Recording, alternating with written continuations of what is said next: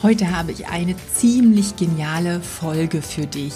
Denn ich habe mir gedacht, okay, ich erzähle dir ganz, ganz viel zum Thema Businessaufbau, was wichtig ist, was du am Anfang bedenken darfst, an was du arbeiten darfst, was der Kopf damit zu tun hat, wie du äh, Preise gestaltest, dass es keine Konkurrenz gibt, wenn du es richtig anpackst und, und, und. Aber ich habe mich gefragt, warum solltest du mir eigentlich glauben, vor allem wenn du mir vielleicht noch gar nicht so lang folgst und auch meine Geschichte nicht kennst.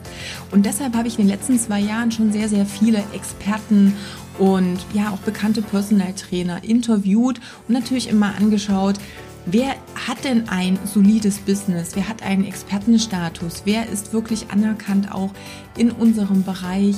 Wen kann ich dieselben Fragen stellen, die du vielleicht hast und mich mit ihnen unterhalten? Und es gibt wahnsinnig viele, viele, viele Interviews. Beim Zusammenstellen habe ich das erste Mal realisiert, wie viele Interviews ich da eigentlich schon gemacht habe. Ich habe jetzt mal die für mich ähm, wichtigsten, die zu diesem Thema, auch Businessaufbau und damit ja, diese ganzen Grundvoraussetzungen, sage ich mal. Also so die wichtigsten Dinge, die ich immer, immer wieder sage, die habe ich mir angeschaut und habe einfach mal ein kleines Best-of für dich kreiert. So kriegst du einen kleinen Einblick, kannst in so zwei, drei Minuten in jedes Mal reinhören zu bestimmten Dingen und dann im Nachgang entscheiden, welches Interview du dir vielleicht auch in voller Länge anhörst. Also von daher lass dich mal überraschen. Wir beginnen gleich mit Thema Nummer eins. Ja, und was ist das Thema Nummer eins? wie komme ich denn überhaupt in ein laufendes Business? Wie kann ich mir denn ein Business aufbauen, eine gewisse Bekanntheit, eine Reichweite, die ersten Kunden oder dann eben auch dauerhaft Kunden und darüber rede ich mit Nick Tibusek von Barbell Coaching. Ähm, er ist ein jetzt schon sehr, sehr langjähriger Kunde von mir und ich durfte ihn daher natürlich schön begleiten auf seinem Weg.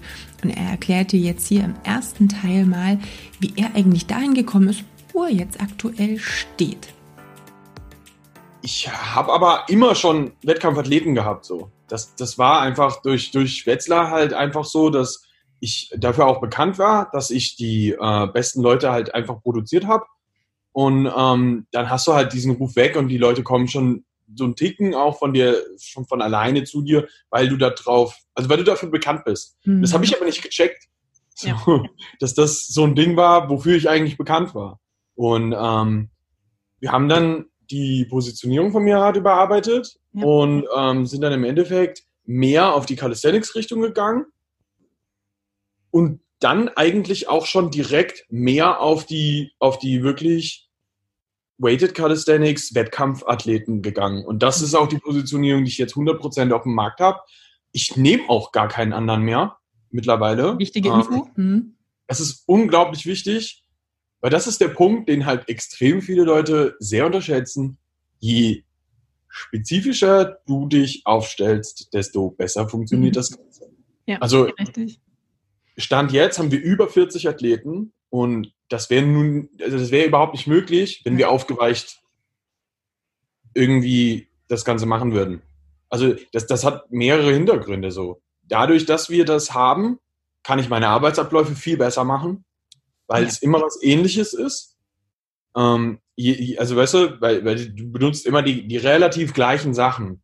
Es ist natürlich immer alles individuell nochmal, aber die Sachen sind schon sehr ähnlich. Das heißt, deine Arbeitsabläufe sind schneller, besser und effizienter. Und das ist ein unglaublich wichtiger Punkt. Weil sonst fängst du an, von A nach, nach Z zu denken. Genau, da würde ich nämlich äh, kurz einhaken, denn das ist das, was, ähm, was viele falsch verstehen und was am Anfang, was ich total nachvollziehen kann, dieses Gefühl zu haben, am Anfang habe ich erstmal wenig Kunden. Das heißt, ich möchte unbedingt Kunden haben. Dementsprechend möchte ich gern alles annehmen, was da an Anfragen kommt, damit ich A, überhaupt Kunden bedienen kann. Ähm, das ist so so ein Irrglaube, denn damit verwasche ich jegliche auch gefühlte anfängliche Positionierung, denn eine Positionierung kann ich nur aufbauen, wenn ich wirklich eine spezielle Sache mache. Und für mich gibt es so dieses Positionierung muss da sein, weil dann habe ich eine Priorisierung, dann weiß ich also ganz genau, auf was ich mich fokussieren muss. Und dann kann ich Prozesse erstellen, die meine Arbeit erleichtern, die mir auch den Arbeitsaufwand und die Arbeitszeit nochmal erleichtern.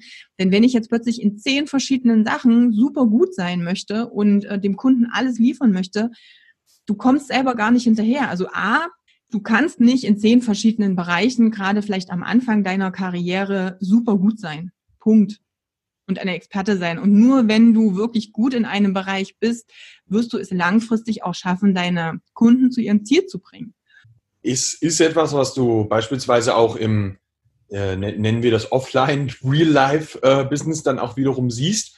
Ähm, ich trainiere im Das Gym und ähm, es gibt da natürlich auch eine, eine, eine extrem breite Fächerung von verschiedensten Coaches. Und, aber auch da ist so, so, so ziemlich jeder auf eine ganz bestimmte Gruppe ausgerichtet. Also das sind Experten in ihrem Bereich. Ja, mal als Beispiel Valentin, der war ja auch schon hier in der Show. Genau. Ähm, der ist ja 100% auf Wettkampfathleten im Bodybuilding ausgerichtet. Ja, und, und nur darum funktioniert es bei ihm auch so gut.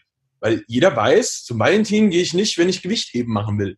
So, sondern zum Valentin ja. gehe ich, wenn ich, wenn ich Bodybuilding machen möchte. Ja. Und auch wirklich wettkampfbezogen. Jetzt nicht nur so, ich möchte ein bisschen gut aussehen, sondern da gehe ich halt hin, wenn ich einen Wettkampf bestreiten möchte. Und genau das Gleiche ist es für uns. Ja? Wenn du im Weighted Calisthenics einen Wettkampf bestreiten möchtest, dann sind wir deine erste Adresse. Und das war ab dem Punkt, wo ich es gecheckt habe, auch genau das, wo, wo ich gesagt habe, das ist das, wo ich mit dem Unternehmen mittlerweile hin möchte. Ähm, da darf man auch ein bisschen mehr so denken, dass man äh, nicht nur, du bist nicht nur ein, einfach nur so ein kleiner Trainer, sondern denk doch ruhig mal ein bisschen größer. Denk ja. doch ruhig mal als, als ein Unternehmer in dem Moment. Und hier mhm. ist auch, auch ja. der Denkfehler von vielen Menschen am Anfang. Die denken, wenn ich mir jetzt auf mein Instagram-Profil draufschreibe, ich bin Trainer, dann schreiben mich tausend Leute an. Das ist ja nicht so. Sondern die schreiben dich nur an, wenn sie der Überzeugung sind, dass du ihr Problem lösen kannst. Dafür ja. musst du aber auch ganz klar sagen, welches Problem du löst. Und das ist Positionierung am Ende.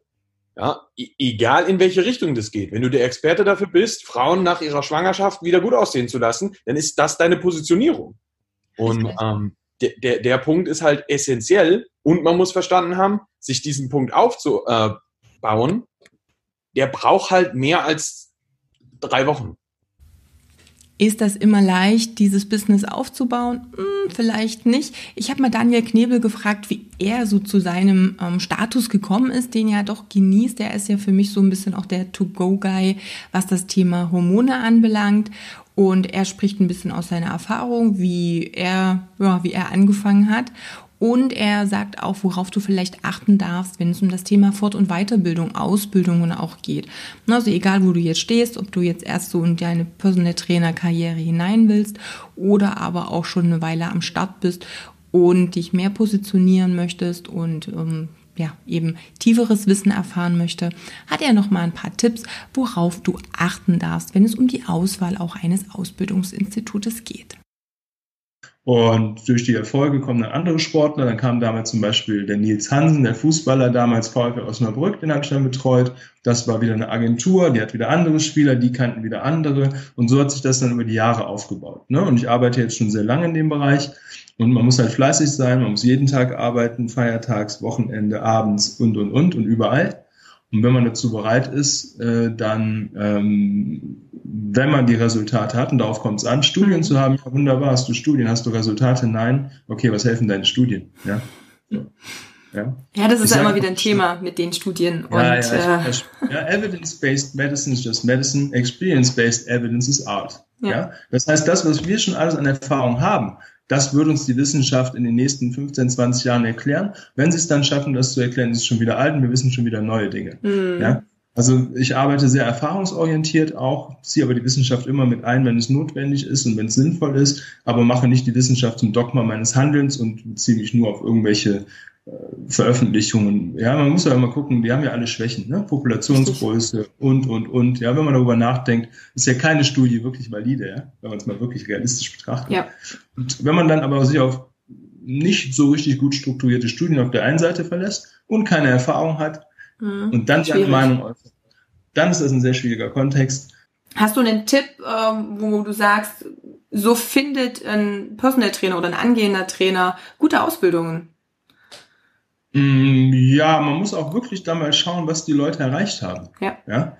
Also ein Kuchendiagramm an eine Tafel zu malen, zu sagen, die Ernährung wird zu 60 Prozent zum Beispiel aus Kohlenhydraten gedeckt und 30, 20 Proteine, Fette, wie auch immer, ja, ähm, habe ich nicht die Erfahrung gemacht, dass das Menschen fit oder schlank macht. Ne? Mhm. Ähm, gute Ausbildungen, die Leute, die da rauskommen, die, die es schon durchlaufen haben, die machen selber hervorragende Resultate mit ihren Kunden. Mhm. Das ist ja der Indikator.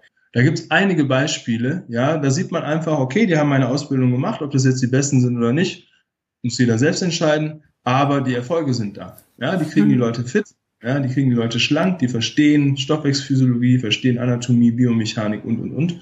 Und das ne, ist immer so ein Indikator. Ich habe da andere Menschen aus anderen Instituten gesehen, die ich auch hier nicht nenne, aus Respektsgründen, ne, weder die Menschen noch die Institute, aber die Resultate waren nicht da. Hm. Ja. Wenn ich eine Ausbildung mache und kann danach mit Menschen keine Resultate produzieren, da muss man sich ja die Frage stellen, ob das alles so sinnvoll war. Also man muss gucken, ob die Menschen, die einem da was erzählen, auch wirklich erfolgreich arbeiten und Resultate vorzuweisen haben. Und wenn das so ist und wenn da auch natürlich eine gewisse Datenlage hintersteckt und noch eine gewisse Erfahrung, dann kann man sicher davon ausgehen, dass das Institut XY eine adäquate Wissensvermittlung macht sich darauf zu fokussieren, welche Resultate letztendlich Menschen auch bringen ähm, mit den Kunden, ist natürlich das eine. Du kannst aber auch sehr gut Karrieren modeln. Also sprich einfach auch mal schauen, was hat äh, ja, was haben andere schon erfolgreiche Menschen gemacht, um da hinzukommen? Was hat bei denen funktioniert? Was kann ich jetzt für mich auch, ja, auf meine Karriere ummünzen? Und das habe ich Patrick Heitzmann gefragt. Ihn kenne ich schon sehr, sehr lange. Er begleitet mich auf meinen Weg in Anführungsstrichen schon, ähm, ja, also weit über 20 Jahre.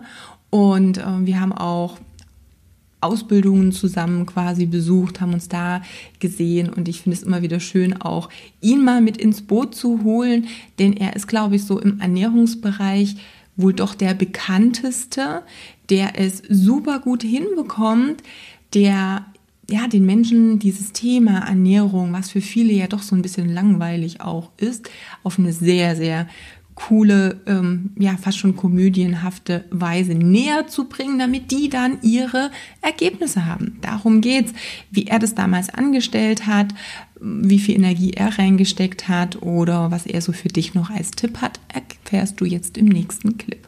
Vielleicht darf ich das noch mal eines ergänzen. Ähm, das ist tatsächlich der Fall, dass man denkt, das ist ein riesengroßer Markt, Wachstumsmarkt, ist es auch. Wir ja, dürfen aber klar. eines nicht vergessen. Wir haben unfassbar viel Konkurrenz. Ja. Wenn ich mich als Ernährungsberater tituliere, mal ein bisschen downgegradet, ähm, als, als, ich sage es mal, und das ist bestimmt nicht despektierlich gemeint, das ist wirklich höflich gemeint, wenn ich ein, ein normaler Ernährungsberater bin, dann habe ich aber eine unfassbar große Konkurrenz. Die heißt hm. ähm, äh, Ökotest, Warentest, äh, die heißt Fit for Men's Health Shape, Apothekenschau, Fokusstern, Spiegel, Bild, Bunte, Gala, ein Touch and Style, Vogue, Neue Woche, Neue Post, Neue Welt, Bilder, Frau Welle, Frau Echt oder Frau, die aktuelle Frau im Leben, Frau im Spiegel, Frau im Kummer, Frau mit Herz, Frau mit Hund. Du merkst schon, es gibt so unfassbar ja, viele Zeitungen und das ist die Konkurrenz, weil die Leute kommen zu dir so, was erzählst du mir Neues, was ich noch nicht weiß? Richtig, ja. Da kann ich sagen, ich habe nicht viel Neues. Aber ich, ich erzähle das so, dass du es verstehst. Das ist mein Steckenpferd. Jeder muss sein Ding finden. Mhm man braucht eine spitze Positionierung. Man braucht einen ganz klaren USP, etwas Unverwechselbares. Bei mir war es damals, weil letztendlich das, was ich erzähle auf der Bühne, jetzt mal äh, Buddha bei die Fische, wie man so schön in Hamburg sagt, ich erfinde das Rad der Ernährung nicht neu. Nee. Es gibt nichts ja Neues beim Thema ja. Ernährung. Ich verpack's ja. aber so, dass es bei ganz vielen Menschen zum ersten Mal dieses jetzt habe ich's verstanden, was damit gemeint ist, regelmäßig Eiweiß mhm. zu essen, auf die richtigen Fette zu achten. Warum eben es wichtig ist, nicht nur auf die Kalorien zu achten. Ich erkläre es aber eben so, dass die Menschen was damit anfangen können. Also was mein USP war damals ganz klar diese Metaphernsprache, das war Schritt Nummer mhm. eins. Und dann eben noch der Bonus obendrauf, dass ich es als einziger überhaupt auf eine humorvolle Art und Weise mache. Ich kann nicht Reha. Wenn jemand mit Rückenschmerzen zu mir kommt, sage ich, kann ich nicht. Tut mir leid, habe ich keine Erfahrung, weil ich selber nie Rückenschmerzen mhm. habe. Ich kann nicht mit dir leiden. Ich selber bin leidenschaftlicher Crossfitter. Und ähm, wenn jemand zu mir kommt und wissen möchte, wie man eben, welche Hacks man bei CrossFit nehmen kann, dann könnte ich eine Antwort liefern, weil ich es selber lebe. Mhm. Also bei mir passt echt der Spruch, ich habe mein Hobby zum Beruf gemacht. Was sind dann vielleicht noch so Dinge, die heute nützlich sind, um das Business auch voranzubringen? Ganz wichtig, online sichtbar zu sein. Wenn ich zurückdenke an meine Anfänger, da hat Internet überhaupt gar keine Rolle gespielt und wirklich null 1997. Also wenn man eine E-Mail hatte, war man schon ganz weit vorne mit dabei. Richtig. Heutzutage braucht man eine öffentliche Sichtbarkeit, Facebook, Instagram und so weiter. Und jemand, der kein Geld hat, kann sich dort ganz langsam mit viel, viel Fleißarbeit eben eine gewisse Community aufbauen. Auch da habe ich eine Geschichte dazu. Ich war schon ziemlich bekannt und bin dann irgendwann, boah, ich glaube 2000 und, jetzt muss ich überlegen, ich bin mir nicht ganz sicher. Ich glaube, ich habe meine Facebook-Seite gegründet, muss ich selber nachgucken, 2010 ungefähr. Da habe ich meine mhm. Facebook-Seite oder 2011 oder 12, ich weiß es nicht mehr. 2012 könnte auch gewesen sein. Ich habe damit enorm viel Fleißarbeit, organischen Traffic auf meine Seite gezogen. Ich habe jeden Tag zweimal gepostet. Ich habe das über sieben Jahre selber gemacht. Jeden einzelnen Post. Jetzt habe ich ein Team, die mich dabei unterstützen. Ich bin aber viel, viel in Facebook unterwegs. Hm. Und habe es dann geschafft, mir eine organische Reichweite, also keine erkaufte, man kann ja auch irgendwie ähm, hm. Chinesen einkaufen und äh, Inder einkaufen, kann man gerne recherchieren, habe ich keine einzige, habe nie Geld für sowas in die Hand genommen, völliger Quatsch ist das. Und habe mittlerweile, ja, noch nicht ganz, ich glaube 107 oder 106.000 ja, Follower. Richtig. Und das ist ja. eine Reichweite. Heutzutage mag man mehr Konkurrenz haben durch Online. Aber wir hatten noch niemals im Leben so viele Chancen, so sichtbar zu werden mit verhältnismäßig ja. wenig finanziellen Mitteln. Das darf man nie vergessen. Und da ist die Frage, ist das Glas halb voll oder ist es halb leer? Und wenn wir schon mal beim Thema Online sind und Online-Sichtbarkeit, dann möchte ich dir jetzt gleich Valentin Tambosi präsentieren. Einer der sicherlich bekanntesten Online-Trainer, wenn es um das Thema Bodybuilding auch geht. Ich glaube, Nick hat ihn schon erwähnt im vorigen ähm, Auszug im Interview. Und jetzt mal seine Meinung zum Thema Positionierung, aber natürlich auch noch ein paar weitere ziemlich coole Tipps, die du für dich und deine Karriere anwenden kannst, um ein Level nach vorn zu kommen.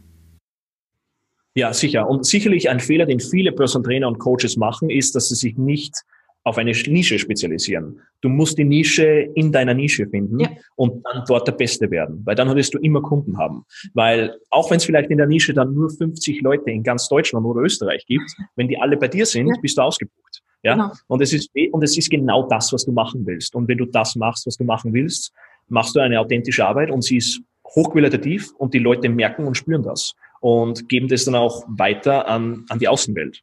Und das ist das ist, wenn jemand sich einfach nur als Personal Trainer positioniert, ja, und dann jeden coacht, dann ist die große Frage, okay, warum sollten die Leute genau zu dir kommen, wenn es tausende andere Personal Trainer gibt, tausend andere Online-Coaches. Und es gibt immer mehr Coaches. Nur die wenigsten spezialisieren sich auf irgendetwas und die wenigsten sind dann auch wirklich gut in ihrem Spezialgebiet. Ich kann Spezialist und Experte werden in einem Gebiet, womit ich mich ähm, beschäftige und Erfahrungen sammle. Ja, ich habe gestern wieder eine Kundenanfrage bekommen, wo die Person ähm, Richtung Kraftaufbau und Agilität gehen will. Und ich habe ihm sofort geschrieben, ich bin der falsche Coach dafür. Ich mhm. bin nicht belesen genug in dem Gebiet oder habe auch zu wenig Erfahrung auf dem Gebiet, dass ich dir hier helfen kann.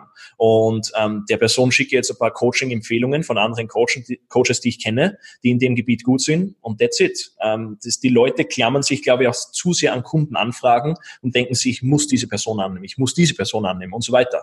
Und da muss man einfach immer ehrlich hinterfragen, okay, bin ich belesen genug? Habe ich die Expertise in diesem Gebiet? Und kann ich der Person wirklich helfen? Weil wenn das nicht der Fall ist, dann ist kein Geld der Welt es wert, dass ich meine Integrität und meine Authentizität auf das Spiel setze, mhm. dass ich, okay, dass ich der Person vormache, dass ich in dem Gebiet wirklich was drauf habe, wenn ich es eigentlich nicht habe. Genau, und das ist natürlich auch dieses Ding, ähm, damit funktioniert natürlich eine Kooperation auch gut und wir brauchen auch nicht mehr in dieses, in dieses ähm, Konkurrenzdenken reinzugehen, wenn ich sage, ich habe mein Spezialgebiet, da bin ich gut, der andere Trainer hat dieses Spezialgebiet, da ist er super und schon habe ich ja diese ähm, Zusammenarbeit, dass ich sage, ich gebe auch ab. Ich bekomme dann aber auch die Empfehlungen, wenn der Kunde eben nicht zu dem Coach passt, dessen Spezialgebiet das dann eben auch nicht ist. Ne? Also auch das ja. sind natürlich, das sind ja positive Effekte. Und ich muss lernen, auch Nein zu sagen, wenn ich merke, ich kann dem Kunden jetzt nicht so helfen, wie er möchte und wie es auch mein Qualitätsanspruch ist. Ne? Also auch das ist natürlich eine ganz, ganz wichtige Sache. Ganz wichtiger Punkt und man baut sich ein kleines Netzwerk auf mit anderen Coaches, wenn man immer wieder Kunden weiterempfiehlt und sagt, hey, schau mal, du bist bei mir nicht richtig, geh zu dem oder dem Coach und der Coach wird sich garantiert daran erinnern und wird das Gleiche dann für dich tun, wenn zu ihm ein Kunde kommt, der besser zu dir passt. Und das ist, das ist ganz, ganz wichtig, wenn man da einfach ein paar Leute im Betto hat, zu dem man, auf die man verweisen kann, weil das Ganze kommt zurück. Und das ist, glaube ich, etwas sehr, sehr Positives und man sollte nicht Angst haben und sich an Kundenanfragen klammern. Das Ganze geht langfristig nicht gut aus. Ganz genau. Jetzt hat Johannes Queller eine ziemlich coole Botschaft für dich, in der es darum geht, wie er A natürlich sein Business aufgebaut bzw. wieder neu aufgebaut hat. Denn zwischenzeitlich hat er alle seine Kunden an andere Trainer weitergegeben, weil er auswandern wollte, was er danach nicht getan hat. Das erklärt er dir gleich.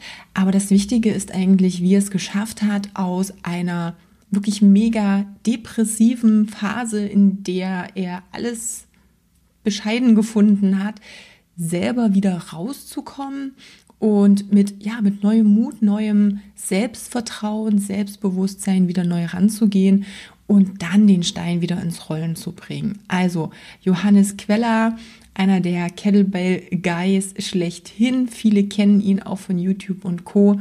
Hier nochmal in einer sehr schönen privaten oder persönlichen Geschichte für dich. Wenn du die Qualität deines Personal, Personal Trainings im, ich sag mal, in den ersten zwei Jahren in dem Studio mit dem vergleichst, was du jetzt machst, kann ich dankbar dafür sein, dass mir überhaupt irgendjemand Geld in den Rachen geschoben hat, um mit zu trainieren. ja, genau, aber darum ähm, geht's ja auch, ne? dass man sich natürlich dann auch weiterentwickelt und dass sich ja, dass ja auch jeder lernt. Und zumindest ja. sollte es auch letztendlich so sein. Ähm, wie bist du damit umgegangen oder wie hast du selber gelernt? Wie hast du die Qualität von dem, was du geliefert hast, so ja, verändert, ausgebaut?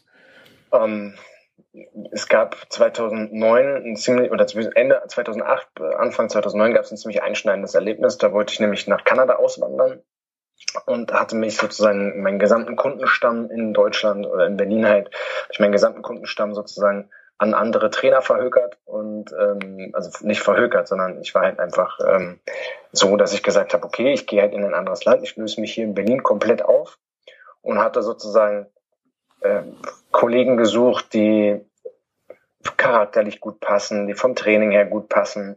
Und ähm, habe dann sozusagen, äh, ja, ich hatte fast nur Klienten, die so zwei bis dreimal die Woche mit mir trainiert haben äh, wenige, die einmal die Woche mit mir trainiert haben. Und ähm, ja, dann wollte ich nach Kanada auswandern. Und so wie das Leben so spielt, ähm, es hatte ich mich dann so eine Woche bevor ich dann in den Flieger gestiegen bin, hier in Berlin noch äh, in eine Frau verliebt und ähm, hatte dann alle Pläne wieder über Bord geworfen und mhm. bin dann sozusagen nur drei Monate in Kanada sozusagen rumreisen gewesen bin ich halt wiedergekommen und bin natürlich nicht zu meinen äh, Klienten gegangen und habe gesagt, Leute, ich bin wieder da, bitte, bitte, bitte trainiert wieder weiter mit mir, ähm, sondern ähm, ja, bin halt wiedergekommen und ich, ich weiß es nicht mehr genau, aber ich glaube, es sind nur zwei Klienten oder so zurückgekommen zu mir. Und so war das dann halt, dass ich wiedergekommen bin und ähm, ja, ähm, dadurch, dass ich auch eine Wohnung brauchte und alles, äh, bin ich relativ schnell überschuldet gewesen und ähm,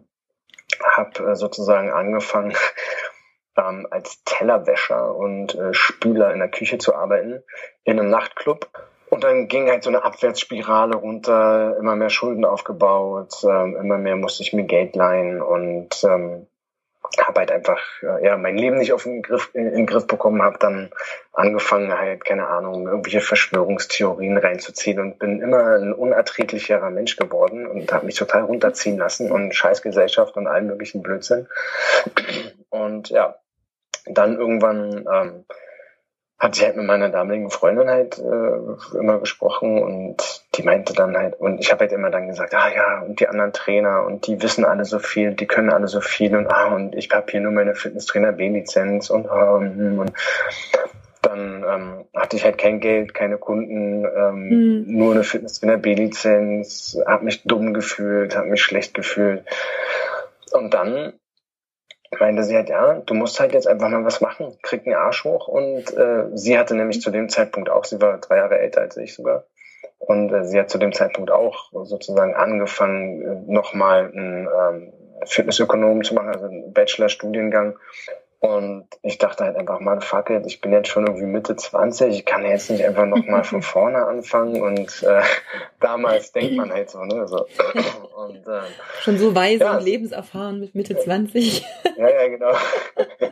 Und ähm, ja, dann habe ich halt einfach gesagt, okay, fuck it, was gibt's hier? Und dann hatte ich ähm, nochmal so ein, so ein äh, Fernstudium gesehen, äh, Diplom-Trainer für medizinische Fitness. Insgesamt hat mich diese Ausbildung halt auch, oh Gott, ich weiß gar nicht mehr, vielleicht 5000 gekostet oder so, ähm, inklusive allen Nebenkosten. Und äh, ja, das war halt zu einer, zu einer Zeit, wo ich eigentlich keine Kohle hatte. so, das heißt, nochmal Schulden aufgenommen. Mhm. Allerdings, äh, so wie man es ja jetzt weiß, waren das ja wenigstens, oder in, waren das halt Investitionsschulden. Ne? Also das sind ja, ja. Schulden, die dann wieder rausgekommen sind. Auf jeden Fall hat mich das sozusagen wieder ähm, geboostet und hat mir neuen äh, Lebensmut sozusagen und positive Energie gegeben, weil ich einfach wieder was gelernt habe. Ich habe wieder ähm, meinen Wissensschatz erweitert, habe einfach Dinge gelernt, konnte mir Dinge besser erklären. Und das hat halt einfach dazu geführt, dass ich dann auch wieder mit neuem Selbstbewusstsein äh, in dem Fitnessstudio halt alles an Arbeit an mich gerissen hat, was es dann irgendwie gab und ähm, tausende Zusatz- und Extraschichten ge geschrubbt habe, um einfach ähm, mir wieder ein Business aufzubauen. Und dann hat das, ich weiß nicht, ich glaube, drei, vier Monate gebraucht und ähm, dann hatte ich wieder, ich glaube, 30 Klienten. Das ging dann wieder ratzfatz. Ich habe halt fast ein Jahr lang ähm, nur Schulden gemacht und bin halt war total pessimistisch und negativ und ähm, dann habe ich halt ähm, irgendwann einen Arsch wieder hochgekriegt und habe mich weitergebildet, bin dann mit neuem Selbstbewusstsein wieder rangegangen und so habe ich dann halt sozusagen wieder äh, mehr Klienten sozusagen bekommen und das war auf jeden Fall so ein, so ein Aha-Erlebnis, wo ich sagen muss, okay, Wissen ist auf jeden Fall Macht. Man muss wissen und man muss sich weiterbilden und ähm, damit halt niemals aufhören. Das Thema Positionierung haben wir jetzt schon mal angesprochen. Das ist ja ein äh, beliebtes Thema auch bei mir und es ist immer das, worum sich dreht. Was aber natürlich auch wichtig ist, und das sage ich auch immer wieder, die Basis darf stimmen. Das heißt, du brauchst natürlich ein gewisses Grundlagenwissen, aus dem du dich dann heraus positionieren darfst. Und du brauchst natürlich auch so ein bisschen den Überblick darüber, ähm, was alles notwendig ist, um deinem Kunden zu helfen. Denn es kann durchaus sein, dass du zwar ein Spezialist in einem Bereich bist, dass dein Kunde aber natürlich wesentlich mehr Baustellen hat, die du nicht alle ähm, ja, lösen kannst, weil darum geht es ja letztendlich bei dem Thema Positionierung. Das heißt, du darfst auch wissen, wer oder was könnte deinem Kunden jetzt noch weiterhelfen. Denn das Thema ähm, Konkurrenz denken weg, wir sind eine Gemeinschaft und wir können uns gegenseitig unterstützen, bezieht sich nicht nur darauf, dass du, wenn du merkst, dass du an Grenzen kommst, deinen Kunden jemand anderem empfiehlst als Coach, sondern es kann auch sein, dass du einfach jemanden mit dazu holst. Das finde ich eine wunderbare Möglichkeit. Wenn du dich sehr ähm, aufs Training fokussiert hast, aber vielleicht das Thema Ernährung oder zum Beispiel Stressbewältigung nicht so dein Steckenpferd ist, dann macht es Sinn, jemanden zu kennen, der das als Experte durchführt, der da Lösungen hat. Dafür musst du aber natürlich wissen, was deinem Kunden jetzt hilft, wie das komplexe System Mensch zusammenhängt. Und dazu hat auch Patrick Meinert eine ganz coole, ja, ein paar coole Gedanken, die kriegst du jetzt auf die Ohren? Also grundsätzlich ist Spezialisierung sehr, sehr wichtig. Aber ähm, ich sage ganz gerne, jeder Spezialist oder jeder gute Spezialist ist auch ein sehr guter Generalist. Also um dich spezialisieren zu können, musst du auch ein guter Generalist sein. Also du brauchst erstmal einen sehr, sehr guten Überblick über das, was es gibt, um sagen zu können, okay, ich fokussiere mich auf diesen einen Bereich. Weil auf immer, wenn du dich auf einen Bereich fokussierst, erst recht, wenn es um den Körper geht, brauchst du ein Grundverständnis für andere Systeme, weil alles miteinander eine Wechselwirkung hat. Also ich kann nicht sagen, ich bin ein Faszienspezialist und dann sind mir die Muskeln egal. Ich kann nicht sagen, ich bin ein Faszienspezialist und mir ist das lymphatische System egal. Das geht einfach nicht, weil alle Systeme in Wechselwirkung sind. Das heißt, du brauchst ein Grundverständnis für alle Systeme. Ähm, deswegen, also Spezialisierung ist auf jeden Fall dann gut, weil du in der Lage bist, eine Nische zu bilden. Ja. Und wenn du dir einfach anschaust, welche Nischen es gibt, äh, erstmal hast du den Vorteil in Nischen, dass du weniger Konkurrenz hast.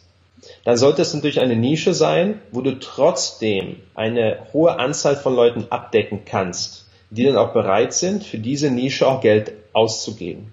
Ja, ich muss natürlich dazu, jetzt sind wir jetzt im reinen Business-Bereich, also wenn ich wirklich ein Business aufbauen möchte. Mhm. Und das heißt, es sollte quasi eine Nische sein, wo du erstmal davon ausgehst, du kannst damit Geld verdienen. Das ist sehr, sehr wichtig. Du musst also einen Bedarf wecken bei den Leuten. Äh, und es muss natürlich äh, glücklich machen. Das ist natürlich ebenfalls so ein kleiner Punkt, der natürlich mit dazu zählt. Aber ähm, gehen wir davon aus, etwas, was ich jetzt sozusagen als, als Trenderkrankung bezeichnen würde, weil fast jede Sau darüber redet, ist doch Hashimoto. Also Schilddrüsenprobleme. Nichtsdestotrotz, ich, ich kenne einen, einen guten Coach in Wuppertal, der sich mehr oder weniger auf Hashimoto spezialisiert hat. Und äh, wenn du dich auf so etwas spezialisierst, also er ist auch wirklich der Einzige, den ich kenne. Und dann denke ich mir einfach, okay, wenn ich jemanden habe, der, der Hashimoto hat, wo gehe ich hin? Dann gehe ich zu dem Coach aus Wuppertal. Ja, das ist dann, das ist dann ganz einfach. Ja, dann ähm, ab hin, weil er ist dann derjenige, den ich mir dann wählen würde. Und dann hast du wieder ein gutes Kundenklientel. Also ja, Spezialisierung ist sehr, sehr wichtig. Und deswegen, um deine Frage, um auf deine Frage nochmal zurückzukommen, äh, Spezialisierung ja, aber trotzdem den Blick auf das Holistische.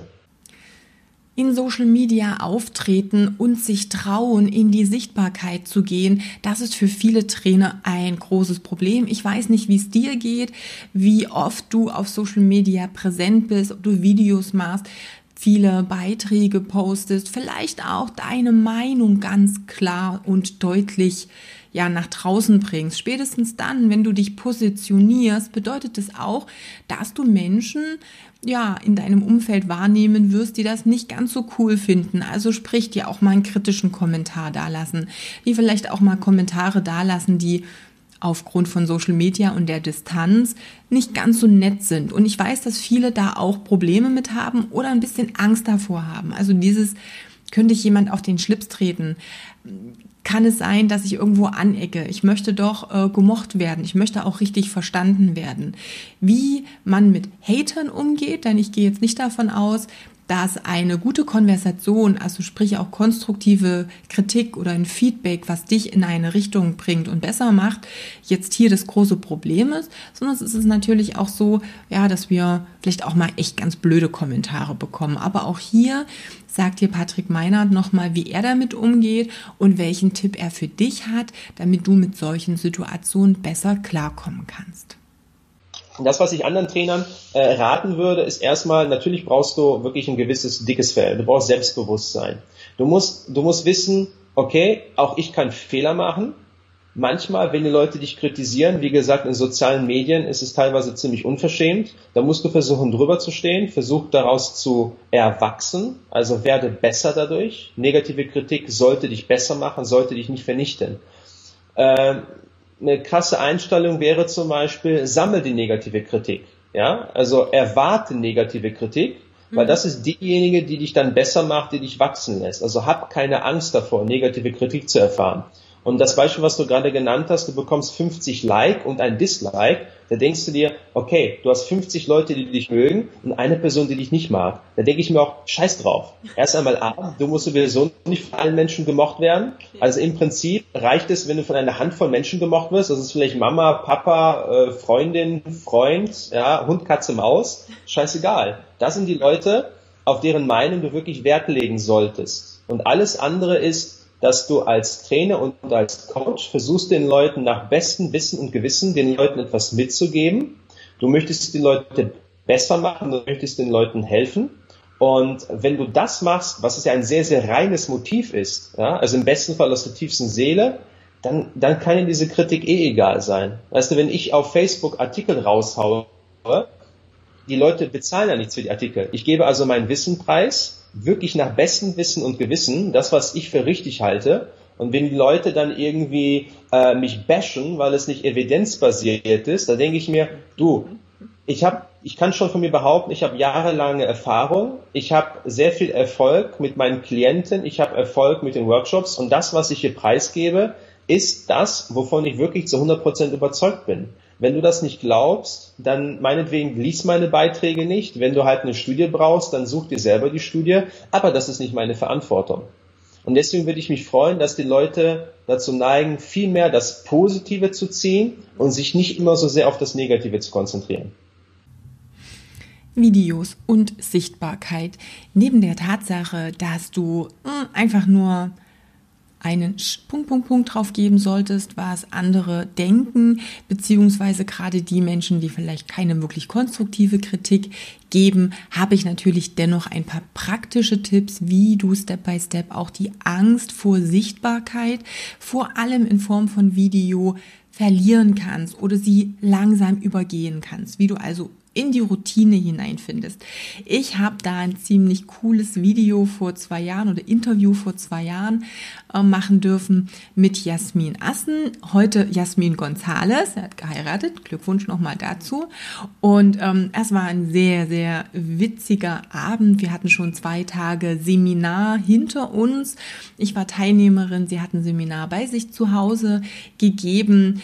Ähm, der zweite Tag ging vorbei. Wir haben uns schön entspannt auf die Hollywood-Schaukel gelegt und ja, ein sehr, sehr witziges Interview dazu geführt, wie du A, es schaffst, dass du deine Stimme ertragen kannst. Denn das ist natürlich so ein Ding, dich selbst zu hören, ähm, ist häufig sehr, sehr ungewohnt. Zweitens, wie du natürlich eher in eine Routine kommst mit dem ganzen Videodreh-Ding und aber auch, und das ist, glaube ich, der wichtigste Punkt, deswegen unbedingt hineinhören, warum Videos eigentlich der beste ähm, Weg sind, an deinen Zielkunden, an deinen Traumkunden, an deine Audience heranzutreten. Also, unbedingt reinhören. Und ja, wie gesagt, nimm es uns nicht übel, wenn es ein wenig lockerer zugeht in diesem Interview. Es war sehr entspannt und äh, lustig. Wie kriegen das, ich sage jetzt mal, Anfänger oder Kunden hin, Menschen hin, die jetzt noch nicht so geübt im Videos aufnehmen sind, diese Scheu auch vor dem Video drehen abzulegen? Oder mhm. was sind so die ersten Schritte, die ich mir ja, klar, um, ja, um die ich mir Gedanken machen muss, um jetzt einfach mal die ersten Videos zu machen. Erstmal unabhängig davon welches, mhm. überhaupt erstmal Videos zu machen. Mhm.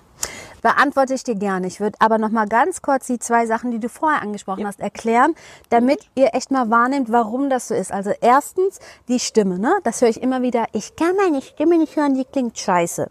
Und da müssen wir sofort mal das Wort äh, äh, rotes Kreuz ja. nicht, ähm, also das Wort Scheiße mit ungewohnt ersetzen. Das ist wie ja. folgt. Du nimmst deine Stimme, dein ähm, Skull, also dein, äh, dein, wie heißt nochmal Skull auf Deutsch? Ja, dein Schädel. Dein, dein Schädel. Das knöcherne Gehäuse, dein Schädel, ist ja auch ein Klangkörper. Du hast also den Klang deiner Stimme nimmst du wahr aus deiner inneren Klangstimme und deiner äußeren Klangstimme. Das sind ja Schallwellen. Die wird nochmal über dein inneres, ähm, über das Holz, das Material deines Holzes, mhm. deines Schädels, ganz anders transportiert. Also dein, das, was du wahrnimmst, ist eine Kombination aus innerer Schallwelle und äußerer Schallwelle. Das nimmst nur du so wahr. Alle anderen Menschen draußen nehmen ausschließlich deine äußere Schallwelle aus. Äh, wahr, Entschuldigung. Und jetzt kann ich Folgendes sagen, klingt sehr lapidar. Hashtag ist so, gewöhn dich dran. Weil Fakt ist, nur du empfindest die als unangenehm, was eigentlich zu ersetzen ist mit ungewohnt. Alle anderen, für alle anderen ist das einfach schon immer deine Stimme gewesen. Und ich bin, ähm, also ich benutze meine Stimme professionell als Sprecherin, Sängerin, seit ich 14 bin. Und am Anfang ha, sind meine Fußnägel haben sich aufgerollt. Ich habe das Kotzen bekommen, wenn ich meine eigene Stimme gehört habe. Mhm. Aber nur, weil die ungewohnt ist. Mittlerweile denke ich auch, oh, es geht schlimmer, ne? Hab ich eigentlich habe ich ein ganz angenehmes Sprechstimmchen. Als ich die zum ersten Mal gehört habe, habe ich gedacht, ist mir Herpes im Innenohr gewachsen. Also ich kann das total nachvollziehen. Aber es ist nicht scheiße, es ist nur ungewohnt. Genau. Und ich möchte euch einfach nur bitten, zukünftig das Wort scheiße ganz rigoros mit ungewohnt zu ersetzen, bis du dich an den Klang deiner äußeren Schallwelle gewohnt hast. Dann der Grund, warum Video sinnvoll ist. Mhm. Also A, der Algorithmus ist so eingestellt, dass das bevorzugt ausgestrahlt wird. Aber warum ist es noch sinnvoll für uns, die Produkte verkaufen oder Informationen? Am Ende, wir sind mhm. ja jetzt in Lehrberufen genau. und wir verkaufen Informationen. Video ist das, wie unser Gehirn Information von Haus aus prozessiert. Keiner von uns träumt in Bildern ohne Ton. Keiner von uns träumt in Text, in einem Blogbeitrag. So funktioniert unser Gehirn nicht. Und jetzt kommt eine Zahl, die ist krass, kannst du gerne googeln, ich habe mich nicht vertan. Dein Gehirn muss eine 60.000-fache Übersetzungsarbeit leisten von dem Text in Bilder in ein Bewegtbild. Und wenn du smart bist, also effizient sein möchtest, dann machst du es dem Gehirn, deinem Konsumenten total einfach deine Information aufzunehmen, indem du die Information genau so vermittelst, wie das Gehirn sowieso Information prozessiert. Ich sage immer, ich bin deswegen so effizient, weil ich sehr faul bin. Ich mache es mir einfach einfach. Und alle anderen funktionieren rein vom, vom Ursprung, ja genau so wie ich. Ich bin jetzt nicht besonders. Wir sind alle same, same, but different. Von der Gehirnarbeit und von der Informationsverarbeitung sind wir alle gleich. Und Video ist das, was uns am nächsten kommt. Und deswegen ist es zuallererst sinnvoll, Videos zu machen. Deine Frage jetzt, wie kann man die ja, Angst verlieren? Ganz mhm. kurz nur. Ähm, es tröstet vielleicht, hm. alle anderen hören dich sowieso so, immer. wie du dich dann das erste Mal selber hörst. Schon immer. Und dann ist es völlig egal, ob du jetzt das Video machst oder ob du das Video nicht machst, weil die anderen hören dich sowieso so, wenn du sprichst. Ja. Also von daher ist es auch egal, ob ja. du das jetzt noch aufnimmst oder ob dir das jetzt persönlich gefällt oder nicht, ist auch egal. Ja. Die anderen hören dich sowieso so, wie du sprichst, ob dir das jetzt nur im ersten Augenblick gefällt oder nicht. Ganz Gewöhn genau. dich dran. Punkt. Punkt. Alle anderen nehmen ausschließlich deine äußere Schallwelle wahr. Schon immer. Genau. Ja. Ich glaube, deine zweite Frage war, wie kann man die Hemmung davor genau, also so diese, erst, diese ersten mhm. Steps, weil das ist ja dieses, ich mache das jetzt zum ersten Mal und mhm. bis das dann so ein bisschen Routine wird, so dieser Übergang, das ist ja immer der schwerste. Mhm. Wenn du dann mal zehn Videos gemacht hast, fällt es dir einfach nicht mehr so schwer, klar. Aber gerade so dieser Anfang, diese Hürde, gibt es da Tipps von dir, wie man das so ein bisschen besser meistern kann und da so leichter reinkommt vielleicht. Ja, man kann es sich auf jeden Fall einfacher machen. Also zunächst einmal, alles was neu ist, ist ja erstmal mit einer Unsicherheit behaftet. Kann ich noch nicht so gut, bin ich kein Experte drin, gefällt mir vielleicht nicht so gut, ja? Wenn du dein Leben lang irgendwelche Stecksätze zusammengebaut hast, dann weißt du, kann ich, hast du kein Problem damit. Jetzt willst du ein Video machen, sollst dich vor eine Kamera stellen, kannst du nicht, erstmal ungewohnt. Dann kommt noch hinzu, dass eine Videoaufnahme, also eine Bewegtbild in Kombination Gestik, Mimik und Audio, mhm. es gibt keine direktere Reflexion deines Wesens als das. Auf einem Foto kannst du dich immer in dein Spiegelgesicht packen und immer gut aussehen. In einem Video siehst du aus, wie du aussiehst, ja? Und du klingst, wie du klingst. Das ist gut so, ja. Aber deswegen ist man auch direkt mit seiner Persönlichkeit und mit seinem Bild Stimmt. und seinem Klang Richtig. konfrontiert. Und das ist für die meisten erstmal nicht so schön. Kann später auch nochmal darauf eingehen, wie es bei mir das erste Mal mhm. war. Da habe ich fast eine depressive Phase gehabt danach. Ähm, ja, aber es ist Fakt, umso häufiger du das machst, umso eher verlierst du die, ähm, die Hemmung vor, das ist neu, ich weiß nicht, wie das geht. Es ist also zunächst einmal sinnvoll, dass man sich eine Routine in den Abläufen schafft. Ja, mhm. rein technisch. Ich stelle mein Stativ auf, ich richte meinen Bildausschnitt ein, ich sorge für Visual Interest, ich checke, dass mein Ton klingt, ja, all das. Wenn du das schon fünfmal gemacht hast, ist das für dich kein Aufwand mehr. Wenn du das das erste Mal machst, du Schweiß auf der Stirn, wie beim, ne, beim Führerschein musstest du erst denken, boah, Kupplung treten und so weiter. Total öh. Und jetzt denkst du ja gar nicht mehr drüber nach. Das ist ähnlich beim Videodrehen. Dann, was ich meist sehe, ist, dass ich, wenn ich ein Video schaue, sehe, dass die Person, die das Video macht, ähm, die dreht, drüber nachdenkt, was sie sagt. Die ist sich also nicht klar in ihrer Struktur ihres Videos und die ist sich nicht klar in ihrer Aussage, ja? Die hat sich vorher nicht die Arbeit gemacht, mal ganz kurz aufzuschreiben, was sage ich meinem Intro, Hauptteil, Outro, was sind meine Kernaussagen in meinem Hauptteil. Das ist in Köln sagt man von Hölzchen auf Stöckchen, ja, die, die verliert sich in ihrer Kernaussage und dann macht das, ähm, das ist nicht zuträglich für die Sicherheit der Person hinter der Kamera. Wenn du dir ganz klar bist, was dein Thema ist, wenn du eine ganz klare Struktur hast in dessen, wie du dein Thema einteilst und vermitteln willst, dann bist du viel entspannter. Dein Gesicht hat automatisch einen anderen, entspannteren Eindruck und dein Körper ist entspannter.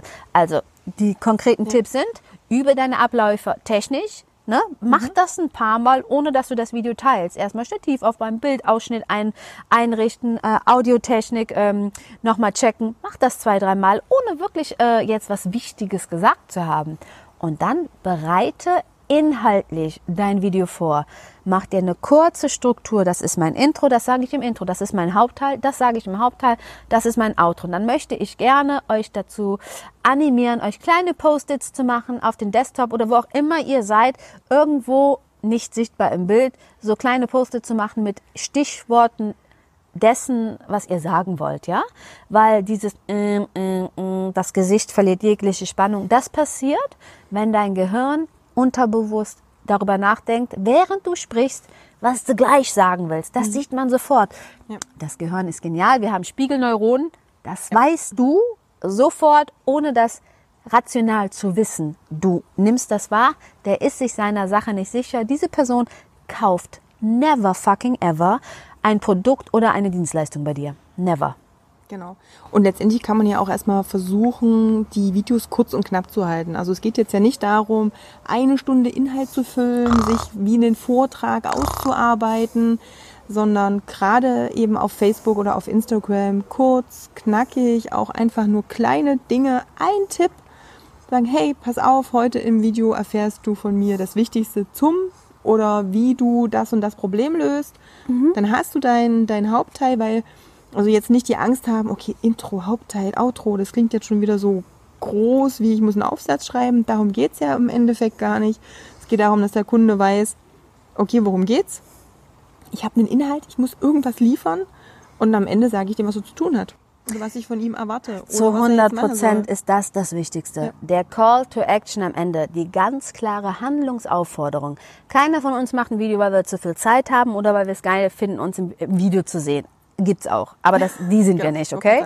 Also du willst ein Produkt oder eine Dienstleistung verkaufen, dann musst du bitte am Ende deinen Kunden sagen, wie er mehr Informationen zu deinem Produkt oder wie er deine Dienstleistung denn in Anspruch genau. nehmen kann. Wenn du das nicht machst, ist dein komplettes Interview oder ähm, Entschuldigung, dein komplettes äh, Video verpuffte Lebensenergie. Ein Video ohne klaren Call to Action nicht sinnvoll, nicht effizient das leidige Thema Website. Ich glaube, das ist wohl das, wo so viele Trainer nachfragen, bevor sie irgendwie eigentlich ein Business am Start haben, aber sie schon an einer Website rumbasteln wollen und das Ganze da noch ziemlich kompliziert machen. Keine Ahnung, woran sie sich immer orientieren, aber wenn ich manchmal so Seiten sehe, denke ich dann immer so, hm, schwierig. Deshalb habe ich natürlich auch einen Experten zum Thema Website mir ins Boot geholt oder auch Conversion. Das bedeutet letztendlich, wie kann ich einen Interessenten zu einem Kunden verwandeln. Nils Kattau hatte ich im Interview, ist auch schon eine ganze Weile her, aber die Tipps, die er bringt, sind zeitlos, denn das sind genau die Dinge, die du unbedingt beachten darfst, wenn es um das Thema Website geht die fünf wichtigsten Punkte, wie du deine Website so gestalten kannst, dass sie letztendlich auch Kunden generiert. Also, hör rein. Viel Spaß. Wenn du jetzt für dich mal so die fünf wirklich wichtigsten Punkte nennen müsstest, die aus deiner Sicht eine Website haben müsste, damit ich den Interessenten nicht nach drei Sekunden schon wieder verliere, was wären dann so deine wichtigsten Hauptmerkmale? Ähm, gute Frage.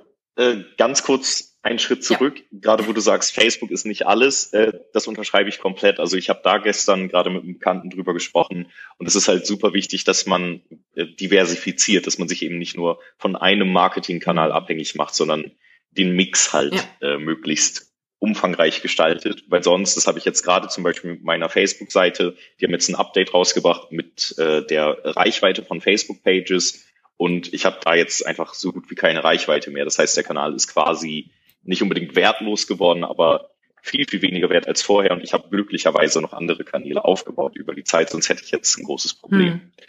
Ähm, genau, aber wenn Menschen auf die Seite kommen, die drei wichtigsten Dinge, man muss erklären, worum geht's hier, was bringt mir das, wie geht's weiter. Also das sind so die absoluten essentiellen Basics. Und das Ganze kann man eben sehr, sehr gut schaffen. Also gerade diese Frage, worum geht es hier, dass man eben eine Hauptüberschrift auf der Seite stehen hat, die genau erklärt, worum es hier geht. Also so einfach, wie es klingt, ist es dann mhm. auch. Man sollte da einfach auf den Punkt kommen und nicht sowas machen wie herzlich willkommen bei Firma Meier, weil da versteht halt keiner, was die anbieten und nur die Bildsprache, weil da jetzt irgendein Firmenwagen zu sehen ist, wo drauf steht, was die machen. Deswegen verstehen die Leute immer noch nicht in wenigen Sekunden, was man anbietet. Da sollte man dann eben eher ja sehr, sehr genau auf den Punkt kommen und wirklich erklären, äh, was man eben tut. Das sollte in der Überschrift stehen. Dann natürlich mit der Bildsprache. Also man muss da möglichst schnell Relevanz erzeugen bei den Menschen, dass die Menschen, die auf die Seite kommen, innerhalb von drei, vier, fünf, sieben Sekunden verstehen, was soll ich hier eigentlich tun und ähm, was finde ich hier für Informationen. Und dann die zweite Frage, was bringt mir das? Das kann man eben ganz, ganz leicht schaffen über Vorteilskommunikation. Also da sollte man auch möglichst im Einstiegsbereich der Seite, also bevor der Nutzer gescrollt hat, zumindest auf Desktop-Geräten, also auf ja. einem normalen Monitor. Für Smartphone, das ist natürlich nochmal ein bisschen anders, weil man nicht so viel Platz hat. Aber da sollte man eben auch sehr, sehr schnell beschreiben, was, warum sollte man sich jetzt mit dieser Seite auseinandersetzen? Was ist das, was ist der Vorteil daran? Was, äh, ja, was ist, was äh, bringt einem das Ganze im Endeffekt? Und äh, warum sollte ich jetzt halt nicht zur Konkurrenz gehen, sondern hierher? Das ist natürlich super variabel, je nachdem, für welche Branche man mhm. arbeitet, ob man jetzt ein lokaler Betrieb ist, ob man, also Friseur, Handwerk, was auch immer, oder ob man äh, irgendwas online anbietet, wo sich die Leute registrieren sollen. Das ist natürlich dann sehr unterschiedlich, was man dort platziert. Und die dritte Frage, wie geht es weiter? Da sollte man halt möglichst früh eine Handlungsaufforderung platzieren. Also Leute sollten sehr schnell sehen und auch möglichst ähm, prominent sehen, also irgendwie als Button oder als Handlungsaufforderung, die sehr, sehr stark ins Auge fällt, die sehr kontrastreich gestaltet ist, was die Leute jetzt tun sollen. Das kann man am besten formulieren über so einen Mix aus, was soll ich jetzt tun und warum sollte ich es tun. Ganz einfaches Beispiel, wenn man jetzt ein Newsletter hat, ich nehme mal meine Branche für, für irgendwelche Marketing-Tipps, dann könnte ich halt in das Newsletterfeld schreiben, trage jetzt deine E-Mail-Adresse ein, das ist das, was soll ich mhm. tun? Und auf dem Button steht dann, und werde ein besserer Marketer. Und dann, das ist eben der Grund, warum sollte ich es ja. tun. Und diese Kombination funktioniert in der Regel sehr gut. Und da du nach fünf Dingen gefragt hast, das waren jetzt erst drei, ähm, würde ich noch empfehlen, gerade bei unbekannteren Firmen, also wenn man jetzt nicht schon Amazon oder Zalando oder irgendjemand mit über 90 Prozent Marktbekanntheit ist, dann sollte man Vertrauensbildung schaffen. Das geht sehr, sehr gut, wenn man irgendwelche Publikationen hatte, in irgendwelchen Magazinen, im Fernsehen oder wo auch immer, oder auch im lokalen äh, Fachblog oder was weiß, was weiß ich dann kann man eben diese Logos, nachdem man um Erlaubnis gefragt hat, recht gut verwenden, damit man sagt, hier, wir sind hier gefeatured worden, wir wurden hier erwähnt. Das zeugt dann auch ein bisschen von Vertrauen oder mhm. baut ein bisschen Vertrauen auf. Oder man kann Testimonials einsetzen, also das Kundenzitate, Referenzen, die man einbauen kann. Ähm, und die sollten halt auch möglichst was erklären, was beschreiben. Also ein Zitat ist nicht äh, wie auf eBay äh, sehr, sehr gut, jederzeit gerne wieder, weil das sagt halt nichts aus, sondern man sollte da am besten irgendwie eine Story erzählen. Also wie ging es dem Kunden vorher? Wie war die Erfahrung mit einem in der Zusammenarbeit? Und wie ist es jetzt bei ihm nach der Zusammenarbeit? Und das ist dann eigentlich so ein sehr schönes Kundenzitat. Und ähm, das fünfte, das muss ich überlegen, das waren jetzt so wirklich die wichtigsten Dinge. Ähm, das fünfte ist, man, man muss seine Seite optimieren. Und zwar nicht nach Bauchgefühl, sondern mit Testings. Also man muss probieren, wenn ich irgendwas auf meiner Seite verändere, wie reagieren die Menschen tatsächlich darauf und wie wirkt sich das prozentual auf meine Anfragen, mhm. auf meine Verkäufe aus. Und das geht mit Tools wie Google Optimize sehr, sehr, sehr einfach. Ein wahnsinnig großes Herzensthema ist für mich immer meinen Coaches, meinen Trainern, die äh, quasi ja so ein bisschen ihr Business in meine Hände legen oder zumindest so diesen Weg ähm, zu vermitteln, dass sie auch darauf achten dürfen, sich nicht unter Wert zu verkaufen, das ist das eine, natürlich auch nicht ausnutzen zu lassen und sich eben von sogenannten Energievampiren oder Energieräubern auch zu distanzieren. Wenn du Trainer, Trainerin geworden bist, dann meistens ja aus einer gewissen Leidenschaft heraus und aus der Intention heraus, anderen helfen zu wollen. Und das habe ich jahrelang am eigenen Leib arg zu spüren bekommen, dass dieses Helfen wollen natürlich gern auch mal ausgenutzt wird. Nicht von allen, um Gottes Willen, Gott sei Dank gibt es noch ganz viele Menschen da draußen, die das zu schätzen wissen. Aber unter diesen Menschen sind natürlich auch ein paar schwarze Schafe. Ich habe im Interview mit Susanne Krieger-Lange, der Profilerin, ähm, besprochen, wie du solche Menschen erkennen kannst, warum es eigentlich gar nicht funktionieren kann, was so erste Anzeichen sind, vielleicht sogar schon im ersten Verkaufsgespräch und spätestens dann auch in der Zusammenarbeit. Und ja, wie du darauf reagieren kannst, denn am Ende geht es darum, klar, Menschen zu helfen, aber natürlich auch dafür zu sorgen, dass jeder für sich seine Verantwortung auch selbst übernimmt. Also ganz viel Spaß bei diesem Ausschnitt. Ich würde unterscheiden zwischen Unternehmern und Unterlassern. Sehr gut. Also die Unternehmer, äh, das sind die Macher. Ne? Und ähm, dann gibt es ja immer noch Mitmacher und Miesmacher. Und ähm, oftmals nenne ich die auch einfach Zweifel. Das ist ein bisschen frech, aber mir geht es darum, dass man intuitiv versteht, womit man es zu tun hat und nicht glaubt, oh, ich habe nur nicht das Richtige getan. Weil mhm. ähm, das, woran du die erkennst, und ich kenne das so gut als externe Beraterin, die von außen geholt wird, ähm, das hat sowas wie, ähm, wasch mich, mach mir aber den Pelz nicht nass. Weißt du, du sollst es tun. Mhm. Ich habe für mich festgestellt, wenn ich merke, dass ich so angestrengt bin, wenn ich mich schon nach vorne beuge, wenn ich denen noch das und das und das und das geben will, wenn ich das Gefühl habe, es reicht nicht, ähm, dann sollte ich mich vielleicht mal zurücklehnen und sagen, Moment, wer arbeitet jetzt hier eigentlich? Weil ja. du gibst die Impulse, aber äh, dein äh, Coachee, dein Teilnehmer, derjenige muss es machen, weil es ist sein Unternehmen oder seine Karriere. Du bist ja Mentor und der Mentor ist nicht der, der äh, das tut. Also in, in Athletik, äh, im Sport ist es ja auch nicht so, dass der Trainer für den Sportler läuft, sondern ihm sagt, wie er laufen soll. Und wenn der Sportler dann eben nicht läuft und nicht trainiert, ähm, dann muss man halt sagen, okay, du spielst die Liga nicht. Und die Frage ist, und ich glaube, das kennen einige, ähm, wenn man sich zurücklegt und merkt so richtig, oh, ich werde schon ein bisschen ärgerlich irgendwie, ich gebe ganz viel rein, da wird nichts draus gemacht, das wird sogar noch abgewertet, dann werden die noch frech und zickig und sagen, das funktioniert alles nicht, was du sagst. Genau. Und dann fühlen wir uns gleich wieder mit. Und das ist das typische Pfeifenphänomen. Also ich sag mal, ich habe ja hier ganz äh, frech auch alle Bücher. Ähm, das wäre der Unterschied. Ähm, bei den Pfeifen haben wir Shelf Development und nicht Self Development. und das gilt es zu beobachten. Ich habe da, also ich sag mal, in den Jahren und Jahrzehnten Erfahrung, die wildesten, surrealsten Situationen gehabt. Also dass jemand kam und das Interessante ist, gerade bei den Rohrkrepierern ist es immer total dringend. Total ja. dringend. Ja. Und ähm, die haben immer überhaupt gar keine Kohle und sie brauchen immer totale Zugeständnisse. Mhm. Und dann äh, habe ich ein weiches Herz und lass mich bequatschen. Und der Witz ist, ähm, dann kommen so Sachen wie, aber die erste Stunde ist doch umsonst. Ich habe gelesen, das ist immer umsonst die erste Stunde. Ich denke, was? Oft bist du nach einer Stunde fertig, ähm, weil du musst erstmal ein halbes oder ein Dreivierteljahr arbeiten. Ich habe und ich habe die Stunde gearbeitet. Dann kommen so Sachen wie, ja, aber die erste Stunde, das ist ja so eine Probestunde, wo ich denke, wie, wie machst du das? Machst du in der Pizzeria auch? Gehst hin und sagst, die erste Pizza ist eine Probepizza, die lutsche ich schon mal an wenn sie mir nicht gefällt, komme ich wieder und dann bezahle ich erst. Also das ist totaler Irrsinn. Und ich glaube, was äh, ganz schwierig ist für welche, die neu sind äh, im Dienstleistungsangebot und die total viele und wilde Sachen erzählen bekommen, bitte, bitte nicht noch mehr Methoden lernen, Marke lernen. Nicht noch mehr Methode, mehr Marke. Weil ähm, es geht darum, dass du äh, erkennbar bist für den Kunden. Mhm. Und wenn du als Marke dich etablierst, dann, ähm, ich sage mal, dann etablierst du auch den Preis. Ähm, eine gute Kollegin, die Carmen Brablitz, sagt immer, das ist der Unterschied zwischen um Aufträge bitten oder von Aufträgen gebeten werden zu kommen. Mhm. Und das finde ich einen tollen Spruch, ähm, weil darum geht es. Also dich souverän zu präsentieren und dazu gehört auch immer wieder Nein zu sagen. Also zu sagen, das mache ich nicht. Ähm, vielleicht könnt ihr gucken, was muss denn der Coachee oder der Klient liefern, äh, auch im Doing, bevor er sozusagen aus dem Vertrag in Anführungsstrichen rausfällt. Also dass ihr sagt, so dann mittendrin wird das jetzt hier äh, gestoppt und gekündigt, weil äh, du hast nur ein Frusterlebnis. Und äh, du arbeitest mit deiner Energie an diesem, ich sag jetzt mal so frech, an diesem Rohrkrepierer. Du hast kein gutes Erlebnis.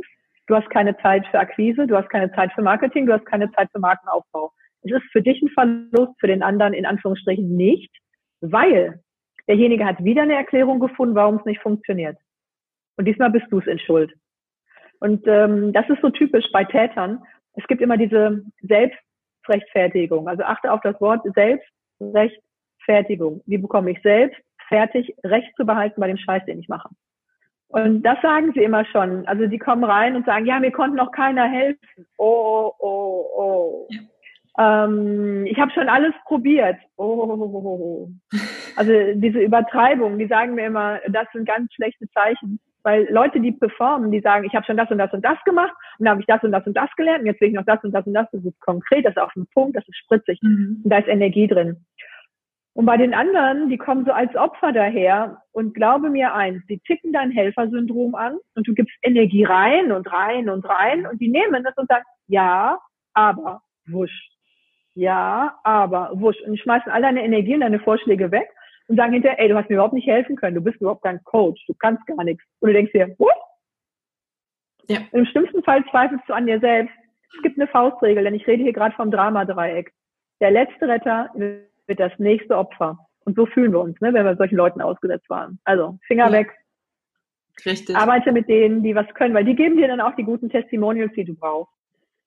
Ähm, ich glaube, prüf bei dir selbst als Resonanzkörper, ob du ausgelutscht bist, so richtig mhm. energielos nach der Stunde oder nach dem Telefonat einfach nur.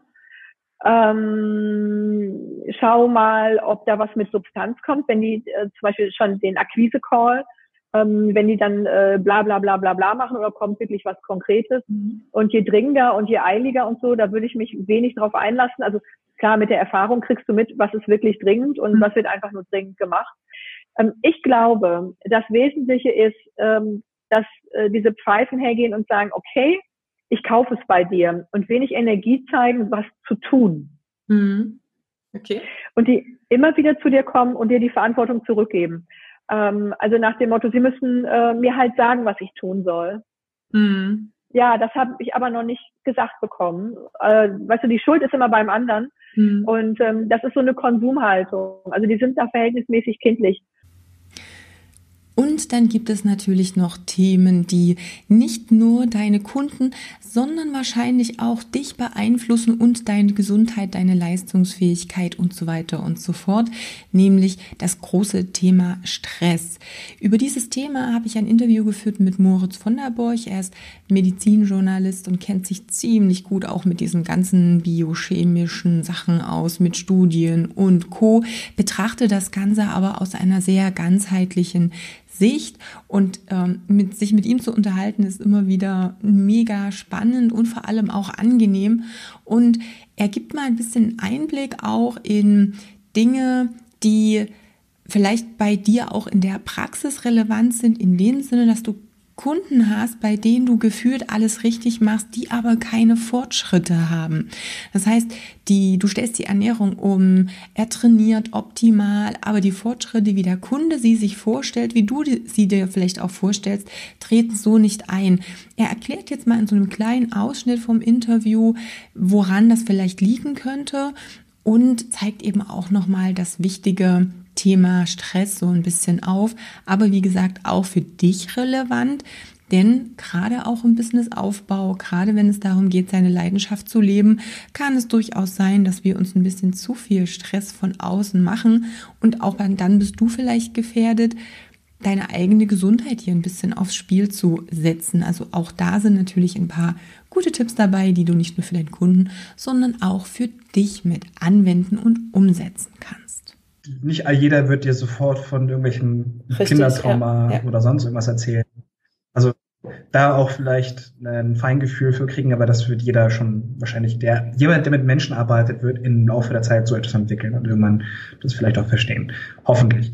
Ähm, kurz noch, weil du was gesagt hattest, ähm, wenn ich Stresshorn habe, mit dem ich nicht zurechtkomme, dann nicht deswegen, haben wir schon gesagt, nicht über den Stress stressen, sondern eher gucken, hey, kann ich irgendeinen Rückhalt finden? Wir sind soziale mhm. Menschen und wenn wir uns mit Menschen geben, die uns viel wert sind, dann gibt uns das enorm viel Kraft. Und dann können wir auch einen doofen Boss oder Chef aushalten, der uns jeden Morgen zur Schnecke macht, weil wir dann abends nach Hause kommen und eine Streicheleinheit bekommen. Wunderbar. Also das ist eine Sache. Oder halt, wie gesagt, der Wald oder andere Sachen. Das heißt, für einen Ausgleich sorgen ist eine super Sache zum Thema Stress. Ähm, jetzt Stress, Ernährung es erwähnt hatten. Ähm, nehmen wir doch einfach mal das Beispiel, dass der Therapeut enorm überzeugt ist von einer ketogenen mhm. Ernährung. Wird häufig heutzutage passieren. Wir haben jetzt alle, sind alle auf diesem, auf diesem, auf dieser Welle und reiten auf ihr, dass halt Zucker, nicht Fette verantwortlich sind für einen mhm. äh, Rettungsring, der unangenehm ist. Okay. Ähm, Jetzt ernähren wir die Menschen schön brav mit 70 Prozent Fetten und oder 80 Prozent und hauptsächlich Protein dann noch der Rest und ein ganz kleines bisschen unter 30 Gramm oder was auch immer äh, an Kohlenhydraten, um halt wirklich schön da in dem Bereich zu sein. Und trotzdem dazu, weil Stress alleine sorgt alleine schon für eine Ausschüttung von oder eine Mobilisation von Blutzucker, hebt den Blutzuckerspiegel an. Insulin wird ausgeschüttet. So, jetzt habe ich Insulin draußen und gleichzeitig eine hohe Menge an Fettsäuren. Das heißt, an sich kann ich sehr wohl ähm, den Effekt haben im Körper durch Stress, wie als hätte ich gerade eine gewisse Menge an mhm. Kohlenhydraten zu mir genommen. Das kann teilweise ganz, also Insulin ist nicht schlecht. Ganz wichtig auch hier zu sagen, Insulin ist nicht schlecht, das ist ein anaboles Hormon, das hat sehr schöne Effekte, alles gut. Aber wie gesagt, in den meisten Leuten jetzt hierbei kann es durchaus negativ wirken.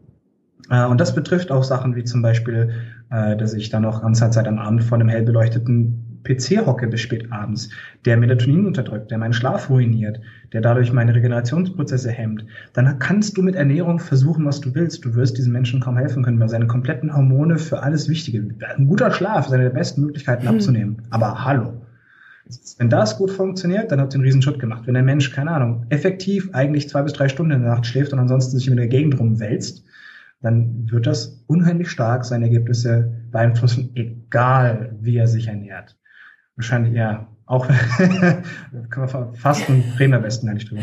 Ähm, das, heißt, das heißt, da gibt es, da gibt es ähm, diese ganzen Einflussfaktoren, die komplett eine Säule umhauen können. Du kannst mhm. ein Haus nicht auf einer Säule bauen. Ernährung reicht nicht, wenn du es gut angehen möchtest. Wenn der, wenn der, wenn, wenn man ein guter Trainer ist, ein guter Therapeut ist, dann betrachtet man nicht nur und sagt, hier ernähr das und macht, mach mehr Sport, als zwei Säulen schon ganz nett, äh, wobei auch hier nochmal erwähnt, Training kann durchaus ein, sich negativ ja. auswirken. Wenn der Mensch viel Stressoren hat und dann füge ich einen Stressor hinzu, namens Sport, der einen entzündlichen Effekt stimuliert, dann kann das durchaus schlimmer werden. Das kann eine chronische entzündliche mhm. Belastung werden, die Schaden anrichtet.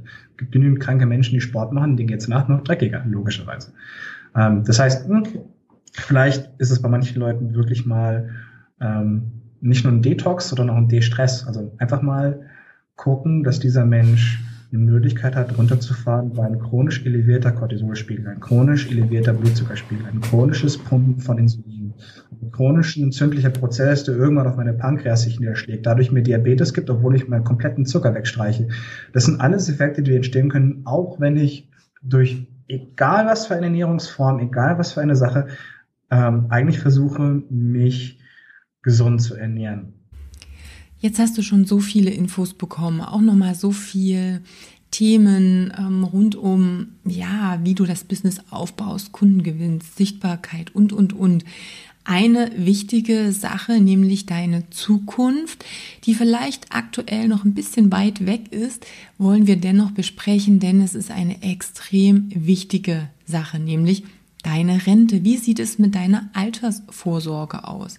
Wie schaffst du es, dass du auch, wenn du irgendwann nicht mehr als Trainer, Trainerin und nicht mehr in deinem Job insgesamt arbeiten kannst, dennoch gut abgesichert bist?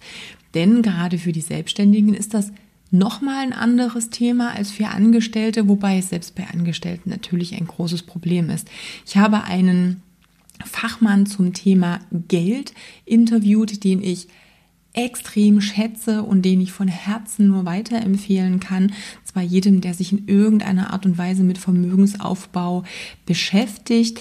Ähm, da kommt so viel auch Persönlichkeitsentwicklung, Werte, Gemeinschaft, Bewusstsein mit rein, wie ich es noch nie in Beziehung und in Verbindung mit dem Thema Geld bisher wahrgenommen habe. Also deshalb wirklich eine Herzensempfehlung. Das ist nicht einfach nur, hm, da geht es um Geld, sondern da geht es um so, so, so, so, so viel mehr. Ein ganz kleiner Ausschnitt hier von äh, Philipp.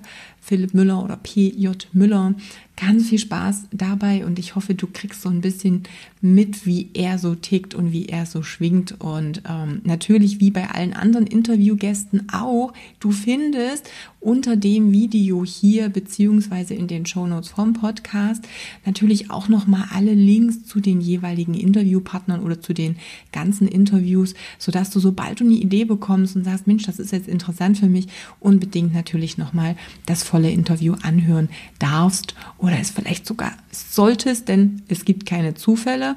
Das heißt, wenn du jetzt hier bist und ähm, irgendwie schwingst mit einem Thema oder mit einem Interviewgast, hör unbedingt mal rein. Aber jetzt erstmal Philipp.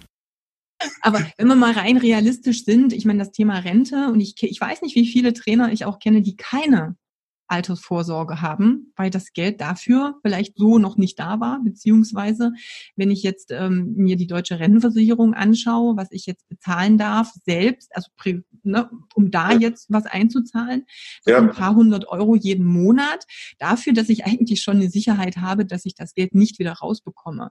Also lass mich, da, lass mich da mal einen Satz zu sagen, weil ich die Zahlen persönlich sehr genau kenne.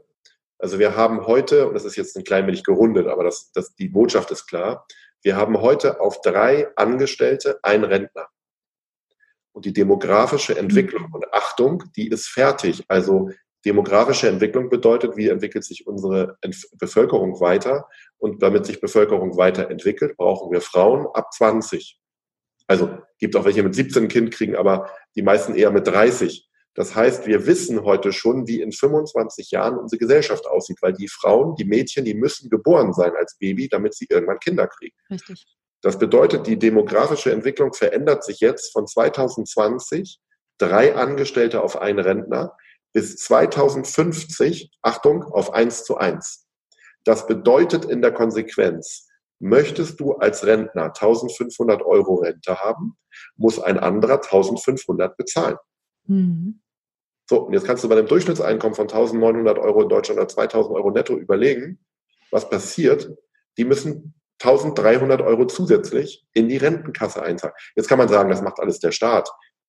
Es ist lächerlich. Ja. Wir werden eine ganze Menge Menschen erleben, die, wenn sie sich jetzt nicht kümmern, und zwar jetzt, Richtig. die werden Hartz IV und Sozialhilfeempfänger sein und am Mindestmaß leben. Es sei denn, sie sagen jetzt, ich beginne anzufangen zu lernen, wie ich mein eigenes Vermögen aufbaue. Und mit Vermögen, ich spreche immer von Vermögen, du weißt das aber deine Hörer vielleicht und Hörerinnen nicht.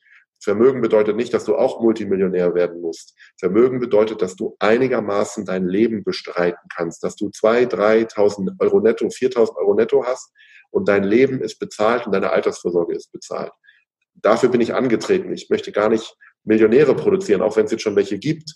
Mir ist es wichtig, dass die Menschen die Botschaft verstehen. Ja. Nimm dein Geld in die Hand und fang an zu arbeiten. Wenn du im Fitnessbereich coachst oder arbeitest, willst du ja auch nicht zwei Millionen Arnold Schwarzeneggers zu seinen besten Zeiten produzieren, sondern du willst Menschen zeigen, wie man gesund und fit ja. alt werden kann. Tja, klare Worte von Philipp und vielleicht bekommst du eine Idee, dass du dich doch mal damit beschäftigen könntest, ähm, ja, wie es bei dir später so aussieht. Das setzt natürlich voraus, dass du im Monat auch ein bisschen was übrig hast. Und hier ist es eine ganz, ganz große Hürde, die ich immer wieder sehe.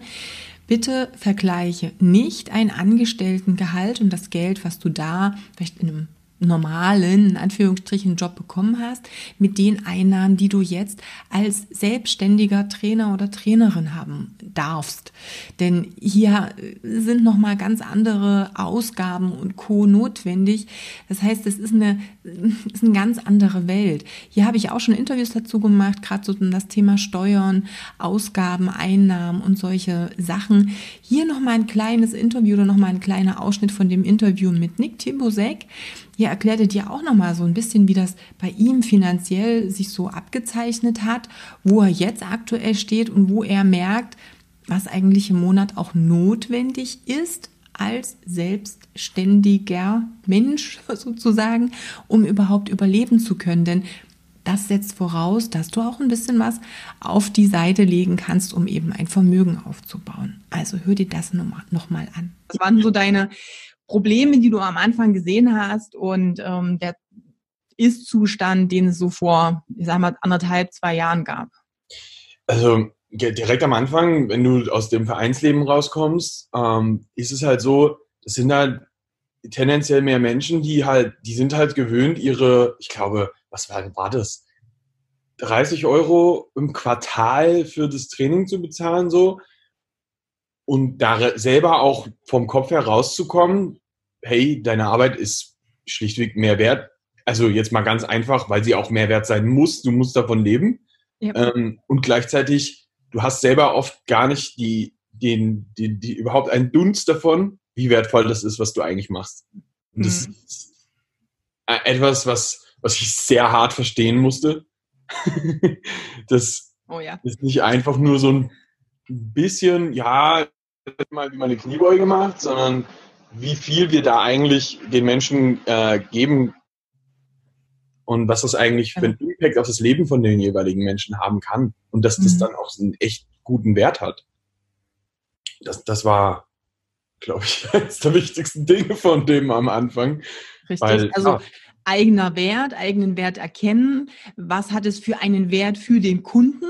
Das sind auch nochmal zwei Dinge, die wir getrennt voneinander betrachten müssen und die dürfen als Basis da sein, ne, damit das auch alles äh, gut funktioniert. Ne? Richtig. Kannst du dich noch erinnern, was da so eure monatlichen Umsätze waren, so vor anderthalb Jahren? ja, jein. Ähm, aber ich weiß noch. So weit weg, ich weiß. also ich, ich weiß, was meine, meine steuerliche Abrechnung vom letzten Jahr war und die war halt definitiv für das gesamte Jahr unter den 17.500. Mhm. Und ich, glaube, das spricht schon Bände, wie viel wir da ernsthaft äh, verdient haben. Und das ist also das ist unter Studentenniveau im Endeffekt. So, also wenn du BAföG beziehst, kriegst du, glaube ich, sogar mehr. genau, und dafür, ja, das ist halt eine Selbstständigkeit. Und da muss man halt auch nochmal sagen, ähm, da darf natürlich, muss natürlich einfach zum Überleben noch mehr mehr da sein. Ihr hattet natürlich den, in Anführungsstrichen, Vorteil, was heißt Vorteil, aber es kommt natürlich auch immer darauf an, in welcher Lebenssituation man sich in dem Augenblick befindet, was machbar ist, mit wie viel oder mit wie wenig Geld man auch umgehen und anfangen kann. Ähm, jemand, der da vielleicht schon eine Familie zu ernähren hat, das wäre wahrscheinlich etwas schief gegangen zu dem Zeitpunkt. Ähm, von daher halt auch nochmal für die Zuhörer, Zuschauer einfach nochmal gucken, es ist einfach wichtig, sich im Vorfeld auch Gedanken darüber zu machen. Bei euch war es okay, dass ihr da so reingerutscht seid, Gott sei Dank. Und du hast ja auch recht schnell die Kurve bekommen. Also du hast die Kurve in dem Sinne gekriegt, dass du dir auch äh, hast was sagen lassen und dass du auch immer gelernt hast und auch immer geguckt hast, dass du dich weiterentwickelst. Und das ist eine gute Voraussetzung. Die hat auch nicht jeder. Das muss man auch sagen. Und du hast natürlich immer Gas gegeben. Also das heißt auch immer wirklich dafür gearbeitet, diesen Traum auch zu verwirklichen. Wenn wir jetzt mal ganz kurz, weil wir es gerade eben auch von Umsätzen und so weiter und so fort hatten, um mal vorzuspulen, auch um vielleicht das Interesse von denjenigen, die jetzt hier dabei sind sozusagen und jetzt nur passiv ist, mal ähm, ja ein bisschen zu schärfen. Wo stehst du gerade oder ihr gerade so mit eurem Monatsumsatz, wenn wir das mal in den Vergleich bringen? Ähm, also das ist eine komplett andere Sache mittlerweile. Ähm, ich habe Sinja mittlerweile komplett eingestellt, ähm, habe noch einen Freelancer-Coach mit dabei und eine Buchhaltung. Und wir haben mittlerweile zwischen 15.000 und 20.000 Euro im Monat Umsatz. Ja. Was ganz klar für ganz viele jetzt erstmal, die denken jetzt, boah, wow, voll krass, der ist jetzt super reich. so, da ist noch keine Steuer ab. Richtig. Das ist natürlich auch. Das wird noch nicht bezahlt. So. Also, es sind genau. eher die Umsätze. Jetzt, jetzt können wir davon leben. Richtig. Also, das ist nämlich der, der riesige Punkt, den ganz viele da ein bisschen hart vergessen.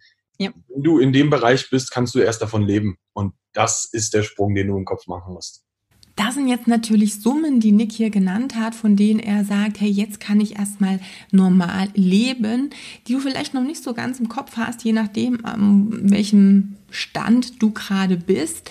Aber das sind natürlich Dinge, wo wir sagen, hey, fünfstellig solltest du im Monat einnehmen um auch Ausgaben zu decken, um auch hier und da vielleicht ein bisschen Puffer zu haben, um langsam ein Team aufzubauen und damit natürlich auch für dein Alter vorsorgen zu können. Wie das Ganze jetzt gut funktionieren kann, was die wichtigsten Dinge sind, die du da beachten darfst, wenn es darum geht, Systeme und Prozesse auch zu erstellen, das habe ich immer wieder als Thema natürlich im Coaching. Da fangen wir von vorn an mit dem Thema, wie stelle ich schon mein Business so auf, dass ich Systeme integriere, dass ich ich Prozesse habe, die auch möglich machen, ein Team dann mittelfristig mit reinzunehmen. Aus der Erfahrung, aus der Praxis wird es dir jetzt nochmal Marius Niedecker erklären. Denn er hat das super auch bei sich im Studio gemacht.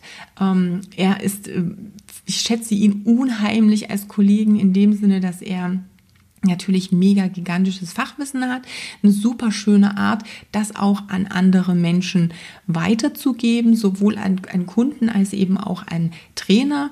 Und er erklärt dir ja auch nochmal, was sein großes Ziel und was eigentlich die Intention daran ist, zu sagen, hey, ich bin jetzt hier nicht mehr der einzige Ansprechpartner im Studio, ich baue mir ein Team auch auf, aber warum? Das erklärt er dir natürlich jetzt selbst. Was hat dich dazu gebracht, diesen Schritt zu gehen? Ich meine, klar, Studio zu eröffnen, um einfach effizienter zu sein und Fahrtwege wegzuhaben, ist das eine, aber dann auch nochmal den Step zu gehen und zu sagen, ich habe jetzt Honorartrainer oder jetzt eben auch demnächst festangestellte Trainer.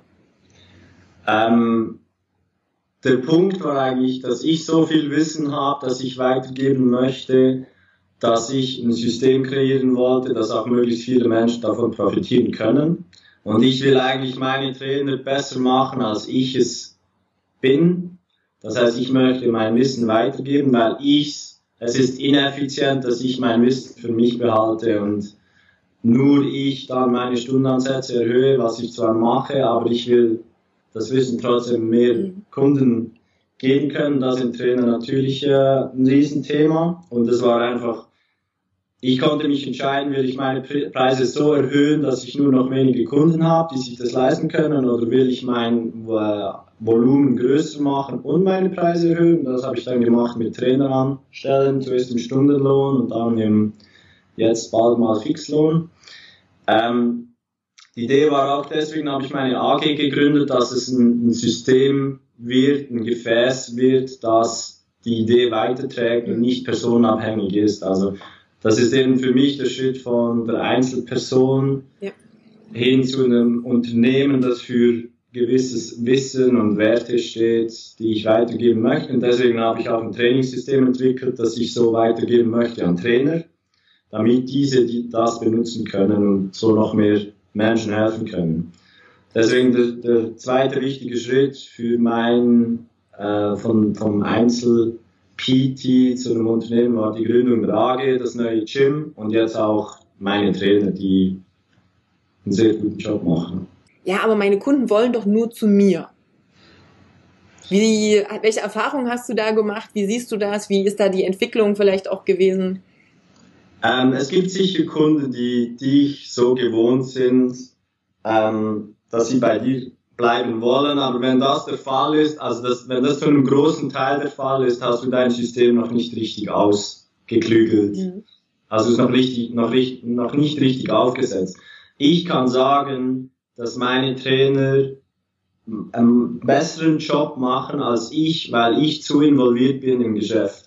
Das heißt, wenn Sie auf der Fläche sind, können Sie sich besser auf den Kunden konzentrieren, können besseren Service bieten als ich, was ausschlaggebend ist, dann, dass ich die Stunde nicht mehr mache, auch weil es für mein Unternehmen zu ineffizient ist, weil ich mein Wissen besser äh, hebeln kann und deswegen äh, mehr generieren kann für mein Unternehmen. Ähm, das war schon so ein Thema. Ähm, ich habe Kunden dann teils abgegeben, dass wenn sie drei Stunden hatten, dass sie zwei bei einem anderen Trainer machen und nur eine Stunde bei mir als Option. Ähm, andere hatten gar kein Problem damit. Es kommt auch ein bisschen aufs Niveau drauf an. Es gibt äh, Leute, die sehr fortgeschritten sind, die ich trainiere, weil mein Wissen einfach noch größer ist als die, das meiner Trainer, weil ich mehr Erfahrung habe vor allem.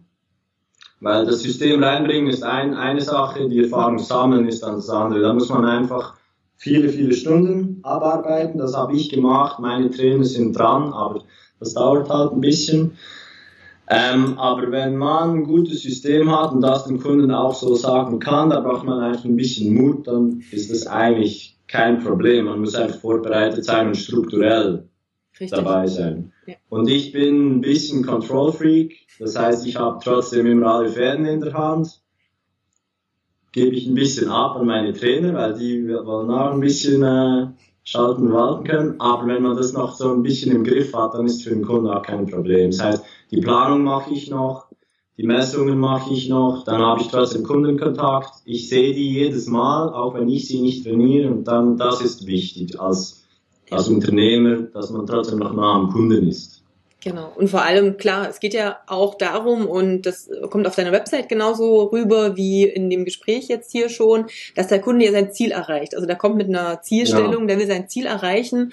Und letztendlich dürfen wir uns als Trainer, glaube ich, auch ein bisschen von davon verabschieden, dass es immer nur an unserer eigenen Person hängt, sondern am Ende geht es darum, dass der Kundenerfolg natürlich im Mittelpunkt stehen Genau. Und das, es kommt auch, das ist für mich im Eingangstext sehr wichtig. Ich merke ja, was der Charakter des Kunden ist und dann kann ich auch sagen, dass vielleicht eine Trainerin besser geeignet ist für die Kundin, ja. sie sich besser verstehen, was bessere Ergebnisse zur Folge hat, auch wenn ich eventuell ein bisschen mehr Wissen reinbringen könnte, aber meine Trainerin einen besseren Job machen kann, weil sie äh, vom Charakter her besser zueinander passen. Das, da entscheide ich auch ein bisschen so gut wie es geht halt mit Terminen. Man kennt es im PT-Business, vor allem wenn man 100 Termine plus hat pro Woche. Aber dass man das ein bisschen richten kann, wer äh, miteinander trainiert. Aber das habe ich jetzt schon zwei, dreimal bemerkt, dass äh, Trainierende bessere Fortschritte haben, weil der, der Trainer besser zu ihnen passt. Und da bin, muss ich mich ein bisschen rausnehmen. Jetzt hast du ziemlich viel Input bekommen. Du hast ähm, erfahren, dass eine Selbstständigkeit vielleicht nicht immer leicht ist, dass es auch Tiefen gibt, dass du auch dafür arbeiten darfst und dass nicht alles in zwei, drei Wochen ähm, rosig blüht und super aussieht. Aber du hast auch erfahren, dass es, wenn du dein ja, deine Passion auch zu einem Job machst, wenn du dich auf Kunden konzentrierst, mit denen du gern arbeitest, wenn du ähm, dich auf die Kundenergebnisse konzentrierst, dann auch die Möglichkeit hast, dir ein wunderbares Business, auch ein lukratives Business natürlich aufzubauen. Das heißt, eine Selbstständigkeit bedeutet jetzt nicht immer und auf Dauer nur selbst und ständig, aber sie erfordert natürlich ähm, ja, Leidenschaft, Herzblut, Arbeit, Köpfchen, aber umso mehr natürlich auch die Menschlichkeit und ja, vielleicht auch so ein bisschen Strategie, Köpfchen und Vertrauen. Und um jetzt abzuschließen mit den Worten von Valentin Tambosi, den ich noch ein letztes Mal kurz zu Wort kommen lasse, schau einfach, inwieweit du die Zeit, die du hast, die dir zur Verfügung steht, sinnvoll nutzt, um vielleicht auch ein bisschen schneller deinen Weg zum Erfolg zu gehen. Vielleicht erstmal rauszufinden, was denn dieser Weg für dich exakt bedeutet und bedeuten kann. Und wenn du Hilfe in Anspruch nehmen möchtest, wenn du Unterstützung haben möchtest, dann kannst du dich natürlich gerne auch an mich wenden. Ich hoffe, das weißt du inzwischen. Am besten buchst du dir einfach einen Termin. Den Link findest du natürlich unter diesem Video, unter allen anderen logischerweise auch, aber am besten jetzt gleich den Termin buchen und überhaupt erstmal reinhören, inwieweit unser System, unsere Strategie für dich vielleicht passen könnte. Denn jeder gute Coach braucht einen guten Coach. Und wie Valentin das so handhabt, das verrät er dir jetzt im letzten kleinen Snippet meiner Best-of-Interview-Zusammenschnitt-Folge. Ich würde auch als Coach weiterhin Coachings in Anspruch nehmen und mich selbst weiter coachen lassen. Mir fragen die Leute immer, welche Bücher ich lese, welche Videos, Videos ich schaue, welche Artikel ich lese oder welche Seminare ich besuche schau, dass du selbst gecoacht wirst, weil du lernst nicht nur, was die Person weiß, sondern siehst auch, hey, wie wird, wie werde ich gecoacht? Wie coacht diese Person? Ja. Wie interagiert diese Person mit einem Kunden? Und wie findet so eine Kollaboration zwischen Kunde und Coach statt? Mhm. Und du kannst vielleicht für deine eigene, für deine eigenen Coachings wieder Dinge mitnehmen, ja. die du eins zu eins umsetzt parallel zu deinem eigenen Coaching. Und irgendwann ist es die zusätzlichen Kosten absolut wert, und ich würde jedem empfehlen, sich zumindest nebenbei immer auf ein Coaching für sich selbst zu konzentrieren, egal in welchem Bereich das jetzt ist, weil man einfach unglaublich dafür, davon lernt. Und wir fragen die Leute immer, was, wo warst du, wo, wo hast du das gelernt oder das gelernt? Und ich sage immer Coachings. Ähm, ich habe mich selbst coachen lassen, immer wieder von Leuten auf der ganzen Welt und habe so sehr, sehr viel gelernt. Und das ist ein Punkt, der extrem unterschätzt wird. Es sind nicht die Seminare und die Bücher, die du gelesen hast. Das ist ein gutes Basiswissen, was du erlangst. Aber wirklich Coaching lernen und Coaching erleben am, am eigenen Körper ähm, ist, ist das Um und Auf und das sollte man eigentlich nie aufhören und immer nebenbei am, am, am erhalten. Wenn auch du wissen möchtest, wie du aus der Masse hervorstechen kannst, wie du es schaffst, deinen Traumkunden anzuziehen, ihn richtig anzusprechen mit kraft- und wirkungsvollen Botschaften, wie du durch nachhaltige, ergebnisorientierte Strategien super Kundenergebnisse kreieren kannst, weiterempfohlen wirst, dich als Experte positionieren kannst, wenn du wissen möchtest, wie du letztendlich die richtigen Menschen in dein Leben ziehen kannst, wie du nachhaltig deinen Umsatz steigern und dir dadurch ein stabiles Business aufbauen kannst, dann melde dich doch gern zu einer kostenlosen Brainstorming-Session an. Da schauen wir einfach, inwieweit wir zusammenpassen und vielleicht kann mein Team und ich dich dann dabei unterstützen, deine Vision zu verwirklichen und die Freiheit zu genießen, die du schon immer gewünscht hast, die du dir erträumt hast. Buch dir deinen Termin entweder auf meiner Website katjakraumann.com oder du findest garantiert den Link hier auch irgendwo in der Beschreibung dazu. Ich freue mich auf dich.